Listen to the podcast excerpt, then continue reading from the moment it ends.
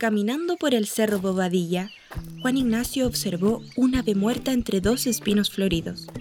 Se detuvo y, llevado por su curiosidad, comenzó a observar las formas de la pequeña ave.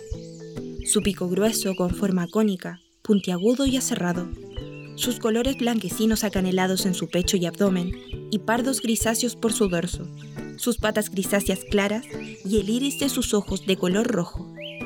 En ese momento, miró detenidamente todo el lugar, buscando algún rastro o nido sobre los árboles, quizás más aves similares o alguna particularidad que le ayudara a corroborar la identificación de la especie.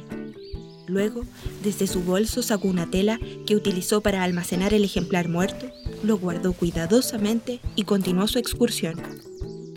Al llegar a la tranquilidad de su casa, Juan Ignacio se dirigió a uno de sus muebles que se encontraba cerca de una ventana, la que permitía ingresar luz para observar con claridad el ejemplar que encontró en su excursión.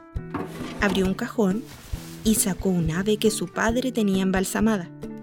Esta había sido colectada hace un tiempo en los cultivos de hortalizas. La comparó con el ejemplar que él había encontrado y corroboró que la especie era una hembra de rara. Juan Ignacio le informó a su padre de su hallazgo.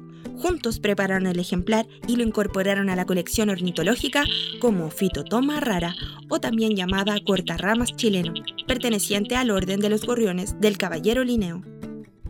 Su padre, Agustín Antonio Molina, tenía un tipo de museo de la naturaleza en el que fue almacenando objetos para cumplir con la petición de Felipe IV, rey de España de la época, quien ordenaba reunir todas las cosas u objetos singulares, insólitos y extraordinarios que se encontraran en las Indias y partes remotas, con el anhelo de desarrollar el gusto y estudio por las artes y ciencias.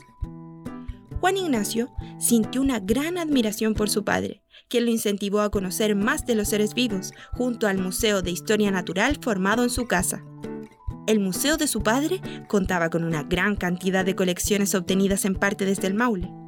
Al mantener un gran contacto con la naturaleza desde su infancia, Juan Ignacio desarrolló un espíritu de observación, como bien lo señala el padre Walter Hanich, dedicando años al estudio, descripción y clasificación científica de flora y fauna chilena.